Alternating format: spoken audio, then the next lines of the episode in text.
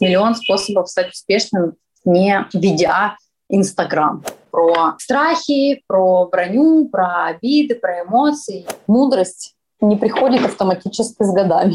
Сильно масштабироваться и потерять там, душу, да, одновременно бизнес-трекер, маркетинг-консультант, ментор и иногда психотерапевт. Очередной вирус, и весь мир закрылся на три года. И все, и все мои магазины закрылись и разорились. Становились блогерами не для того, чтобы монетизировать это, а потому что у них была потребность предъявлять себя миру как мы реагируем, что мы делаем, что мы думаем, как мы действуем в этой ситуации. Психотерапевт нужен всем, у кого было детство. Попробуй два месяца, если не получается, бросай. Или попробуй год, если не получается, бросай. Значит, максимум, что я потеряю, это 40 миллионов своих личных средств, и не куплю там, не знаю, квартиру в Москве.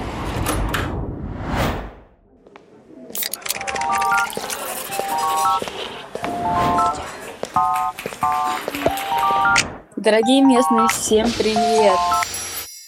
Всем привет! Меня зовут Наталья Перевалова, и это мой подкаст «Времени нет». Подкаст для тех, кто хочет разобраться, что же действительно мешает нам быть эффективными. Я приглашаю на интервью гостей с уникальным опытом, и мы вместе ищем ответ на вопрос – Почему все знают, что надо делать, но не делают. Гости делятся личным опытом, проблемами и их решениями. Моя задача узнать лучшие работающие приемы, применить их самой и поделиться с вами. Если выпуск понравится, оставляйте отзывы на всех подкаст-платформах, ставьте лайки, рассказывайте друзьям. Мне очень важно получать от вас обратную связь. А также подписывайтесь на телеграм-канал подкаста, ссылка будет в описании эпизода. Сегодня у меня в гостях Таня Либерман, основательница сети ювелирных магазинов «Джерусалем Базар», мама пяти детей и известный блогер. Таня, привет! Привет, Наташа, спасибо, что позвала. спасибо, что пришла. Сегодня я хотела бы поговорить о страхах какую роль они играют в нашей жизни, что случается, если их преодолеть, и как вообще это можно сделать, как продолжать действовать эффективно, когда страшно, даже, скажем так, продолжать хоть как-то действовать. Ты хрупкая, красивая девушка, мама пятерых деток, но при этом успешно развиваешь международный бизнес, а также ведешь блог. И мне кажется, что тебе есть что рассказать по этой теме. Я бы вообще всю свою жизнь э, писала двумя емкими словами слабоумие и отвага. Знаешь, есть такое словосочетание. Да, мне это знакомо. Вот это вот примерно то, что происходит на протяжении последних лет 15. Понятно. Ну, могу сказать, что да, этот девиз мне тоже близок. А расскажи, пожалуйста, вкратце о себе для тех слушателей, кто, может быть, еще не знает про твой бренд и про твой блог. Как и когда ты начала этим заниматься? Ой, мой блог начался от скуки, и это был еще ЖЖ, то есть э, Инстаграма еще тогда в помине не было, аппликации же не существовало. Просто ЖЖ. Мне было очень скучно на работе. Я работала тогда в Икее в Екатеринбурге. Угу. Мне было очень скучно на работе. Я решила завести живой журнал и просто туда писала о своих похождениях. Ну, похождений у меня было не очень много. Я вообще достаточно скучный человек в плане тусовок. Но просто писала о своей жизни, о том, что происходит. И как-то набралось у меня тысячи читателей. Ого. Для ЖЖ тысяча читателей это, это не как сейчас, да? Для Инстаграма тысяча это так, не очень семечки. много. Угу. А в ЖЖ это, ну, во-первых, это была вся практически на 100% вовлеченная аудитория. Там не было там фолловеров 200 тысяч, охватов 10 тысяч. Такого не было. Угу. Если уж тысяча, то все читают, все участвуют. Все комментируют. Подписался, читай. Ну и, собственно, это была какая-то лояльная аудитория, которая была готова что-то от меня воспринять, и я этим воспользовалась. Угу. То есть сначала ты украшения продавала через ЖЖ, да? Да. Понятно. Какие страхи у тебя были в начале твоего бизнеса? У меня не было страхов в начале моего бизнеса. Вообще никаких. Ну, смотри, мой бизнес не начинался с каких-то таких классических историй, когда ты берешь огромный займ, открываешь там магазин на первой линии Тверской, рискуешь всем, и потом, когда у тебя ничего не получилось, ты все потерял. Это не моя история. Я много раз говорила о том, что моя история про то, чтобы постепенно, шаг за шагом, пробуя, что у тебя получается, а что не получается, прощупывая территорию, просто двигаться планомерно к своей цели. Угу. Именно благодаря этому, именно благодаря тому, что я рисковала только тем, что мне было не страшно потерять, собственно, страхов и не было. А что это было? Ну, не страшно потерять? Ну, условно, закупка украшений на 15 тысяч рублей, что являлось для меня достаточно крупной суммой на, то, на тот момент, потому что моя зарплата составляла 40 тысяч рублей, угу. а арендная плата за квартиру 25 тысяч рублей. Для меня это было там сколько получается? 40% моего дохода. Да, существенная часть. Да, это была существенная часть, но потерять ее мне было не страшно. То есть я бы там условно не умерла бы от голода, если бы я не продала эти украшения. Угу. Это было бы неприятно, но это было бы не критично. И, в принципе, этим же принципом я руководствуюсь до сих пор. Просто сейчас вот эти вот средства или ресурсы или какие-то вещи, которые на кону, они немного больше, чем были. Но все равно в масштабах моих я стараюсь рисковать только тем, что не страшно потерять. Угу. Понятно. Самый главный рецепт, как не бояться рисковать. Ну да. Хотела задать такой вопрос о начале ведения твоего блога и, может быть, каком-то страхе публичности. Вот сейчас есть такое мнение, что любой бизнес должен быть представлен в интернете. И в идеале через бренд основателя, а, это яркая, харизматичная личность, были ли у тебя какие-то страхи, связанные именно с публичностью и с ведением блога? Начнем с того, что каждый бизнес должен быть представлен в интернете. Это не мнение, это данность современности. Угу. Очень странно, когда более-менее крупный бизнес не представлен в интернете. Но это абсолютно не значит, что личность владельца хоть как-то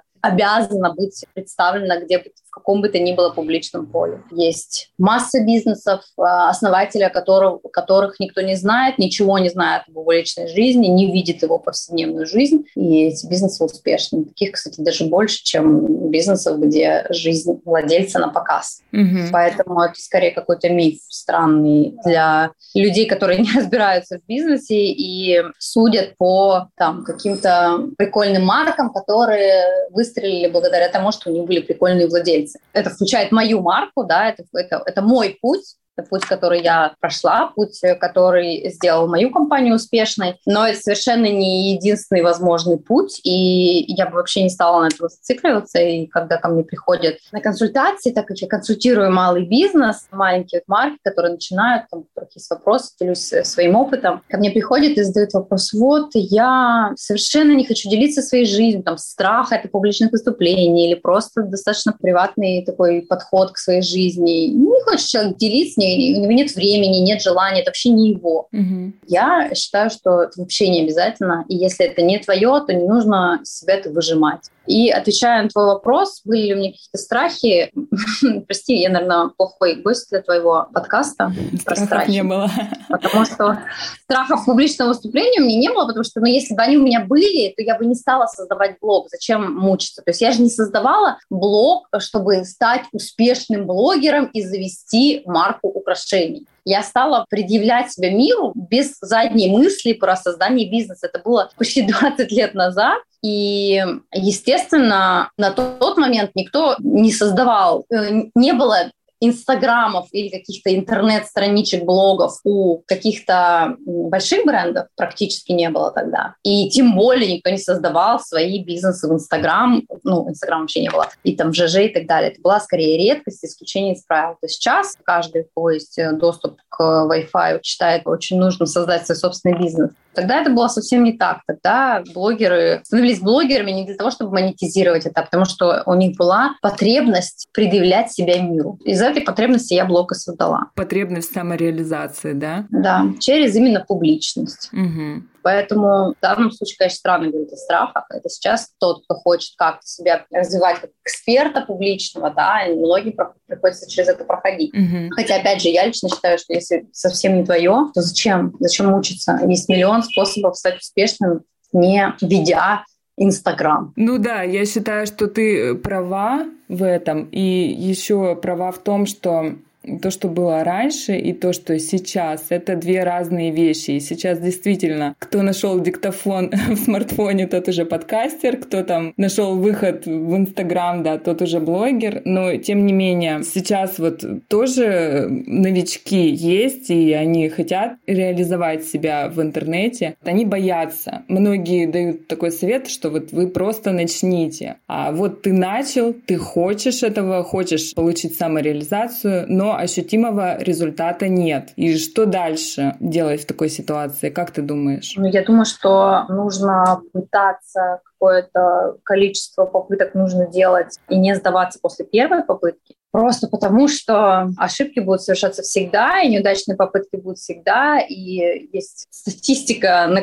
на, каком, на какой раз успешные стартапы становились действительно успешными, и есть статистика про то, что сколько там, 96 стартапов из, не знаю, не знаю сейчас точную статистику, но какое-то сильно превалирующее большинство проваливается, и даже там инвесторы, которые вкладывают какие-то стартапы, они знают, что там они вложат там, в 20 стартапов, и только один или два из из них выстрелят и сделают всю их прибыль. Поэтому рассчитывать на то, что, ну, вернее, не рассчитывать, а расстраиваться из-за того, что у тебя что-то не получилось с первого раза, мне кажется, это удел слабых, неосознанных и незрелых людей. Mm-hmm. Но, естественно, долбиться в какую-то закрытую стену глухую и на- наступать на свои грабли из месяца в месяц, и когда, например, аудитории твой продукт на самом деле не интересен, а ты в него вот все так продолжаешь верить, тоже неразумно. Здесь нет э, какой-то универсальной формулы, типа попробуй два месяца, если не получается, бросай, или попробуй год, если не получается, бросай.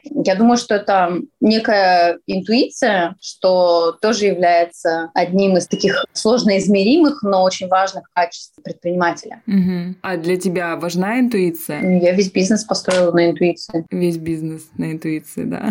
Интересно. Можешь поделиться какой-то историей? Я могу поделиться историей своей компании. 12-летний, где практически все бизнес-решения, начиная от найма, заканчивая открытиями магазинов, принимались на интуиции. Естественно, есть и конкретные фейлы, такие как там открытие магазина в торговом центре, например, когда интуиция меня подвела, так и очень яркие примеры успеха, такие как найм людей, которые сейчас в топ-менеджменте, например. И я их брала на работу 8 лет назад, когда у меня было, не было вообще никакого понимания ни как проводить собеседование, ни как определять, подходит ли человек по софт и хард скиллам на эту позицию. И тем не менее выбрала реально очень правильных людей. Угу. Интуиция. А вот э, свои люди в команду, это какие? какие у них должны быть качества, чтобы ты точно поняла, вот этот человек мой. Ну вот кроме интуиции, есть ли еще Для моей компании? Ну да, для твоей. В первую очередь я смотрю, э, ну вот начнем с того, что я вообще уже ни на что не смотрю, потому что я не занимаюсь наймом сотрудников, но когда я смотрела, я в первую очередь смотрю на то, чтобы человек был легким на подъем, если мы говорим про soft skills, легким на подъем, не говорил нет на все просто, что приходит, а есть такой тип человека, который сначала говорит нет, а потом обдумывает, ну и типа вообще-то можно, и все такое. Ну и дальше, конечно же, по ценностям, ценность развития, стремление к развитию, желание сделать больше, чем просят требуется mm-hmm. от человека. Это всегда признак того, что человек будет расти, и человек будет расти, скорее всего, в нашей компании, потому что мы всегда это очень сильно приветствуем. Ну, по компетенциям профессиональным, конечно же, тоже там, зависит от должности, там мы смотрим на профессиональные компетенции. Но, в принципе, если про ценности, то да, это стремление к развитию, это легкость на подъем, и это желание сделать больше, чем от тебя требуется. Угу. Ну, а вот эти люди, про которых ты рассказала, которых ты набирала 8 лет назад в свою команду, это были твои подписчики в ЖЖ или откуда да.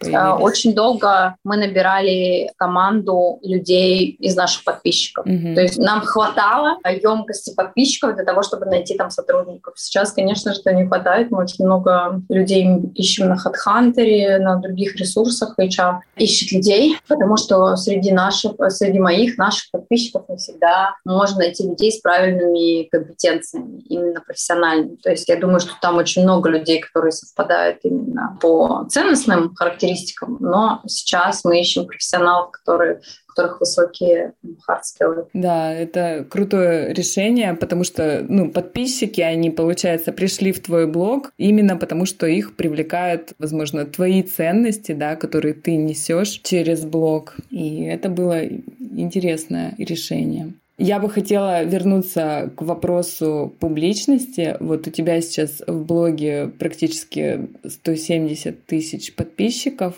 А как обстоит дело с хейтерами? И как ты вообще к этому относишься? Как я отношусь к хейтерам? Да. Я к ним отношусь с огромным сочувствием, потому что очевидно, что человек от хорошей жизни, от насыщенной, наполненной жизни не будет убегать в хейтерство. Но это их психологические проблемы, и им с ними разбираться точно не я это буду решать. Что касается влияния на меня, то я, у меня даже целая глава в книге посвящена этому. Я благодарна им за то движение, тот, как это, инерцию, которую они мне дают, тот толчок, потому что они всегда находятся в самое плохое и подсвечивают места, в которых можно развиваться, слабые места.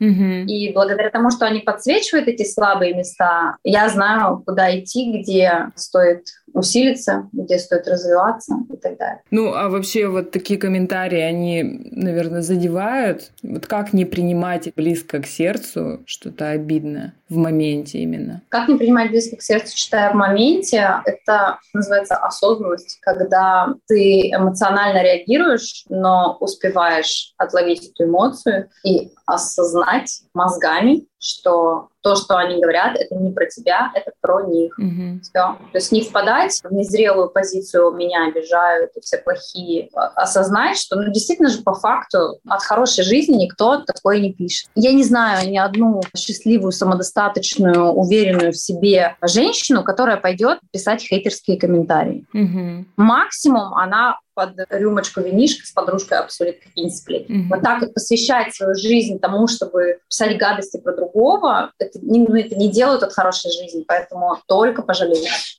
только посочувствовать. А вообще много таких комментариев бывает? С тех пор, как я закрыла комментарии для неподписчиков, стало их очень сильно меньше. Потому что пишут же чаще всего, ну хотя, не знаю, ну, почему-то вот стало э, меньше, да. Видимо, они где-то в другом месте сконцентрировались. А со временем какая-то, я не знаю, броня отрастает на такие комментарии? Вообще все в жизни, это и страхов касается, и брони касается, все в жизни можно натренировать. Словно, если у тебя есть страх публичных выступлений, но ты из раза в раз выходишь на сцену и что-то там выступаешь, то, скорее всего, если ты, у тебя не совсем там атрофированная, атрофированная мышца привыкания, то, скорее всего, ты в какой-то момент привыкнешь. Вернее, даже не привыкнешь, что в какой-то момент ты станешь чувствовать себя увереннее на сцене. Возможно, ты никогда не будешь на 100% уверен в себе и всегда ты немножко мандражировать перед на сцену, но э, невозможно чувствовать себя одинаково перед первым выходом на сцену в жизни и перед сотым выходом на сцену, потому что человек такое животное, которое привыкает ко всему. Mm-hmm. И это очень работает во всех этих вот историях про страхи, про броню, про обиды, про эмоции. Если ты хоть как-то осознанно работаешь над собой, это все наращивается и натренировывается. Да, как раз вот я хотела задать такой вопрос. Есть ли у тебя универсальный совет или, может быть, алгоритм, как действовать в ситуации, когда страшно? Я думаю, обращаться к мозгу, потому что страх, он же идет из рептильного да, мозга, угу. а нам нужен, как он называется? Неокортекс. Неокортекс. Я не путаю ничего. Вот. Нужно обращаться к, к тому мозгу, который за факты отвечает. Угу. Вот ты спрашивал про страх, сейчас я страх расскажу. У меня есть страх брать сейчас большой кредит на развитие. Угу. Страх, естественно, есть э, у этого страха какие-то и реальные предпосылки, типа там нестабильности в стране, нестабильности короны, нестабильности рубля, того всего, пятого, десятого. Но в целом если взять наше развитие за последние 10 лет и посчитать по алгоритмам, которые просчитывают большие компании и серьезные финансисты, то мы очень стабильные, и вероятность, что мы выплатим этот кредит, ну, она примерно там 95%. Угу. И это факты. Понятно, что факты никогда не убедят эмоции на все сто процентов. И понятно, что все равно где-то там в мозжечке у меня будет болтаться этот страх, а вдруг что, и мы не выплатим. Но в целом, когда ты берешь себя в руки и начинаешь смотреть на цифры, на факты и на реальность, то сразу понимаешь, что все окей. Есть даже какая-то табличка про то, что какие у людей страхи смерти. Там, умереть в, авто, э, в авиакатастрофе, типа 40% людей боится. Ну, я сейчас так на вскидку говорю. Mm-hmm. Там, умереть, не знаю, от рака 70% боится. И рядом табличка «Реальная вероятность человека умереть там, в авиакатастрофе 0, 0, 0, 0, там 7. Mm-hmm. От рака 0, запятая там 9. Ну, то есть наши страхи настолько, не зря же есть выражение «страха глаза велики», наши страхи настолько больше реальности, ну, чисто статистики, что если посмотреть на факты, то это меня, по крайней мере, меня это успокаивает. То есть взвесить все риски реальные, да, и, может быть, шагнуть в этот страх, ты советуешь? Да. А еще есть способ, которым, мне кажется, я особо не пользуюсь, но я много раз слышала его от разных экспертов, довести ситуацию, которую вы боитесь, до абсурда в своем а, воображении. Ну, вот, например, моя ситуация с кредитом. Вот реально довести до абсурда, что вот я взяла этот кредит, и вдруг там, не знаю, очередной вирус, и весь мир закрылся на три года. И все, и все мои магазины закрылись и разорились. Что самое худшее, что может произойти? Окей, у меня долг 40 миллионов. Что я с этим долгом буду делать? Как я его выплачу? Окей, у меня эти 40 миллионов есть отложенные личные средства. Значит, максимум, что я потеряю, это 40 миллионов своих личных средств, и не куплю там, не знаю, квартиру в Москве. Угу. Ну, типа, неприятно, но не смертельно. становится менее страшно. Ну, во-первых, ты понимаешь, что ты, типа, реально довел ситуацию прям до абсурда, что вероятность, что такая ситуация сложится, не так велика. Но даже если она сложится, вот самый худший вариант развития, и все равно я не умру, и мои дети не умрут от голода. Угу. Значит, все окей, можно расслабиться. Можно действовать, да. А была ли у тебя когда-нибудь в жизни ситуация, когда ты понимала, что это, во-первых, вопрос жизни и смерти, и страх, он просто парализует тебя. То есть, ну, нет возможности вот как-то взвесить, да, посмотреть статистику. И тебе нужно было действовать в этой ситуации. Было такое? Ну, прям вот чтобы это какой-то был более продолжительный страх, чем страх из этого рептильного мозга, который все равно легко обуздать. Я вообще, в принципе, ну, то есть нет, у меня не было таких ситуаций, что там, не знаю, мой ребенок попал под машину, и я не там, не знаю. Таких вот прям ситуаций, по крайней мере, я вспомнить не могу. Все-таки скорее редкость, когда вот какой-то вопрос жизни и смерти. Ну, например, вот ситуацию не приведи, когда вот тебе прям так страшно, что ты не можешь факт. Не обязательно это прямо жизни и смерти, да, может быть, вот вплоть до того, что там прыгнуть с тарзанки. Ну, то есть, э, вот понимаешь... О, э, прекрасно, прекрасно. Про страхи. Я тебе могу сказать, что я могу открыть э, любой магазин на любую сумму денег, но я никогда в жизни не прыгну с тарзана. Никогда в жизни не прыгну с парашюта. Я не могу прыгнуть в речку, блин, с высоты метров. Этим летом ну, это вообще моя, типа, мой прикол. Все мои друзья знают, что я не могу прыгнуть, у меня там адский страх. Этим летом мы с моим э, партнером были в э, Греции на Корфу. И там есть, типа, канал любви. Там есть легенда красивая про то, что вот если пара прыгнет типа за руки в этот канал любви, вместе что-то там оплывет какой-то мысик, то они будут вместе навсегда. Mm-hmm. Я вообще люблю весь этот символизм, я во все это верю, мне это все очень нравится. Вот не соврать, минут 45 мы стояли перед этим обрывом. Как он только меня не уговаривал, как мы там не разбегались, как мы что бы мы ни делали, как бы я не верила в эту прекрасную историю, как бы мне не хотелось всю оставшуюся жизнь в любви прожить со своим мужиком, ага. прыгнуть я не смогла, потому что мне дико страшно. Ну, я тебе сейчас сказала, что я никогда бы не прыгнула с парашютом, но, возможно, когда-нибудь лет через пять я прыгну с парашютом, я там, не знаю, преодолею свой страх и так далее. Но пока что для меня вот эта вот история с прыжками, даже если это не сильно высоко, какой-то прям супер сопротивление. Угу. Наверное, стоит отнести это к своему психотерапевту. Да, возможно, но с другой стороны, это же не такая необходимость, да, которую обязательно тебе нужно преодолеть. Ну, вот... Это не необходимость. Тут вопрос именно в том, порыться в себе, почему и что в этой жизни блокирует вот этот страх, что в моей жизни могло быть иначе в других областях. Не обязательно, естественно, совершенно не принципиально, чтобы быть счастливым, прыгнуть с обрыва на канале любви, да. Угу. Но что-то что мешает, и что-то во мне есть, какой-то страх, который вот все это провоцирует и который это все поддерживает. И если разобраться в этом, то, возможно, в моей жизни, там, моя жизнь засверкает новыми красками. Угу. Вот о чем это. Это совсем не про конкретный прыжок там куда-то. Без этого можно прекрасно обойтись. Да. Я хотела бы такую ремарку небольшую кинуть, что, возможно, то, что тебе не дает совершить этот прыжок, это родительство, то, что ты мама, и вот этот инстинкт, который ну как, сохранить свою жизнь, да, чтобы вырастить свое потомство. То есть это что-то над нами, над гранью того, что мы можем... У меня есть столько подружек, у которых есть дети, которые сигаются всего, что только можно. Ну, это даже... у всех по-разному, да.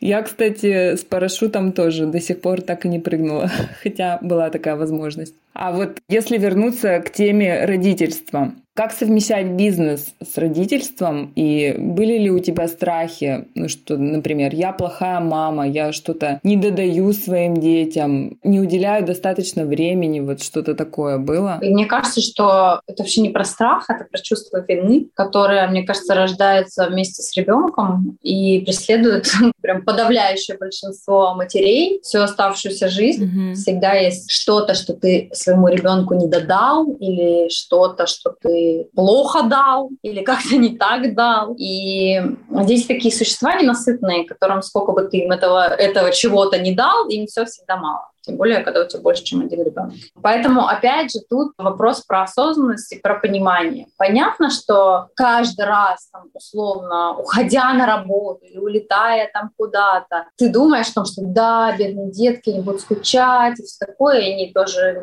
не скрывают своих эмоций. Но если ты достаточно человек осознанный, ты понимаешь, опять же, факты, что детям, условно, нужна счастливая мама. Mm-hmm. И никто в итоге в долгосрочной перспективе не оценит твоих жертв, если ты сейчас упадешь и будешь целыми днями сидеть дома с детьми и так далее. Хотя мне кажется, что как раз у тех мам, которые сидят очень много с детьми, чем больше сидишь с детьми, тем больше чувство вины, что что-то там не додал. Mm-hmm.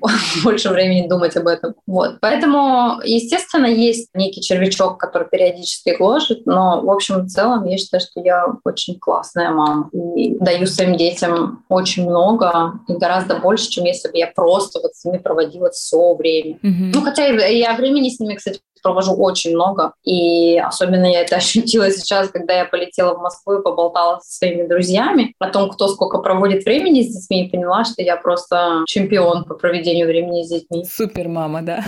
Ну, в этом я с тобой согласна, то, что сначала нужно сделать счастливой себя, как маму, да, а потом уже как вот в самолете. Вроде как, знаешь, твердиться везде, говорится об этом очень много, но очень сложно осознать это реально принять для себя. Угу. Вот реально это принять и действовать из этой позиции. И тогда будет легче себя не винить, но чаще всего мы это понимаем мозгами, но чувства немножечко мешают. Чувства, да, в другую сторону направлены. Ну и мне кажется, тут еще второй фактор есть, чтобы окружать своих детей по возможности максимальным количеством других значимых взрослых, да, для кого важны дети, кто сам важен для твоих детей и детям это только на пользу пойдет. Как ты считаешь? Я считаю, что это сто процентов так. Но, опять же, есть золотая середина. Не нужно уезжать в кругосветное путешествие на пять лет и говорить, что детям нужна счастливая мама. У каждого, опять же, своя золотая середина. Но я согласна, что в долгосрочной перспективе это всегда счастливая, там, успешная мама, это очень классно для детей, как ролевая модель. Но нам же все равно, мы же люди, как, и нам сложно мыслить вот так вот на долгосрочную перспективу. Когда твой ребенок ноет, что вот здесь и сейчас, там, твой семилетний ребенок ноет, что вот он хотел провести с тобой эти выходные, а ты улетаешь, ты думаешь о нем и о себе здесь и сейчас, а не о том, что там, когда ему будет 30, он будет радоваться, что у него была такая мама, а не клуша какая Угу. И что делать в этой ситуации здесь и сейчас? Ну, как э, я уже много раз повторила, осознавать, отлавливать свои эмоции, принимать и понимать, что и зачем вообще ты делаешь на самом деле. Не просто поддаваться какой-то моментальной эмоции, а смотреть на факты еще раз. Угу. Ты действительно говоришь, вот, что осознанность, получается, это ключ ко всему. А вот как ты пришла к этой осознанности? Она сама появляется со временем или что-то другое? Было бы очень пр- прекрасно, если бы она сама появлялась, но, к сожалению, вопреки распространенному мнению, мудрость не приходит автоматически с годами. Есть люди, которым 70 э, лет, а осознанности примерно на уровне плинтуса. Да. К сожалению, осознанность — это очень усердная работа над собой. Честно говоря, мне уже немножко вчера жаловалась своему бизнес-трекеру, что мне уже надоело работать над собой.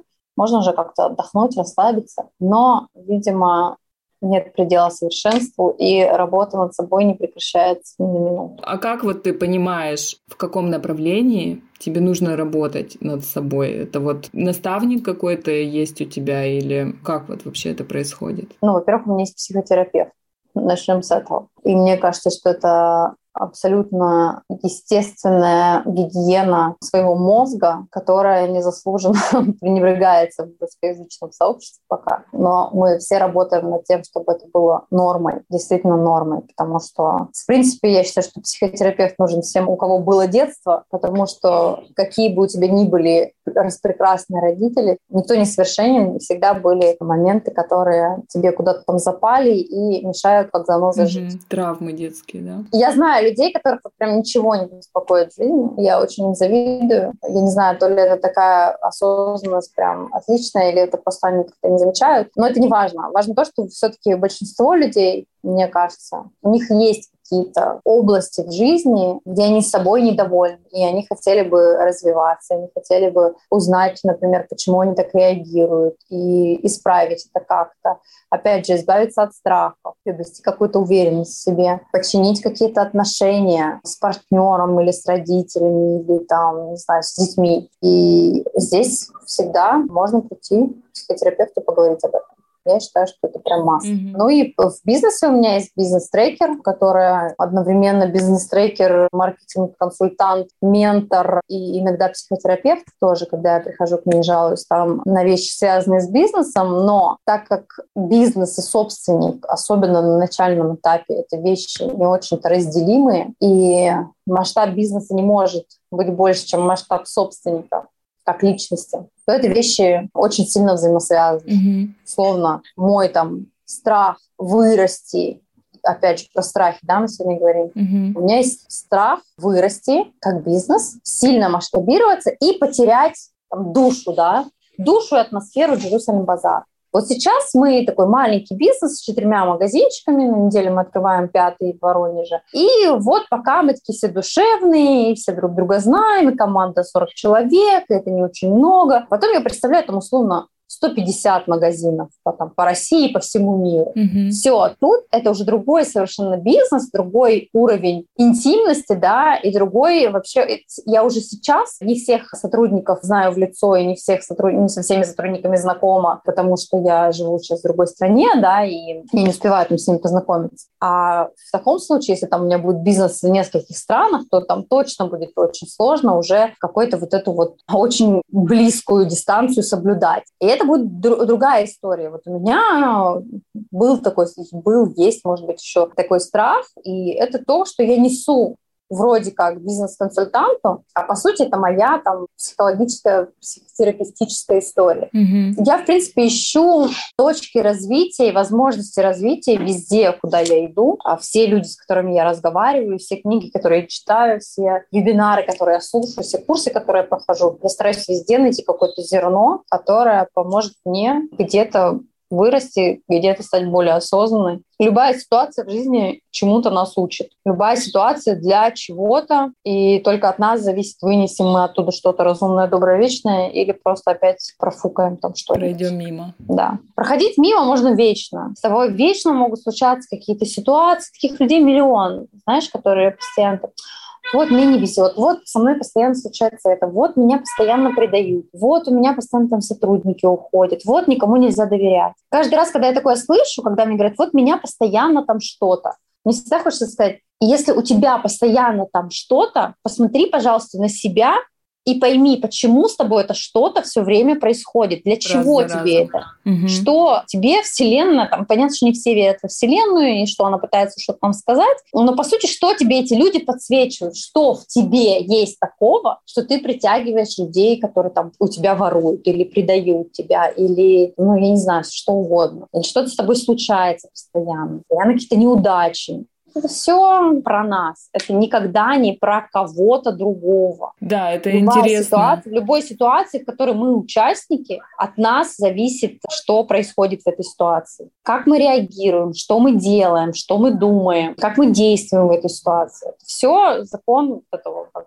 все взаимосвязано в мире, да. Без этого никуда. Поэтому каждый раз просто смотреть на себя, все внутрь себя и осознавать, что там и почему это произошло. Да, для чего тебе был дан этот опыт. Почему и для чего. Хорошо. Ну что ж, Таня, спасибо тебе большое за интервью. Большое спасибо, что поделилась своим опытом и историями. Было очень интересно. Желаю тебе покорения новых рынков, новых успехов в бизнесе и неожиданно, может быть, новых страхов, да, за которыми скрывается рост, чтобы ты получала новый опыт. Спасибо. Ну все, пока-пока. Все, счастливо, Наташа.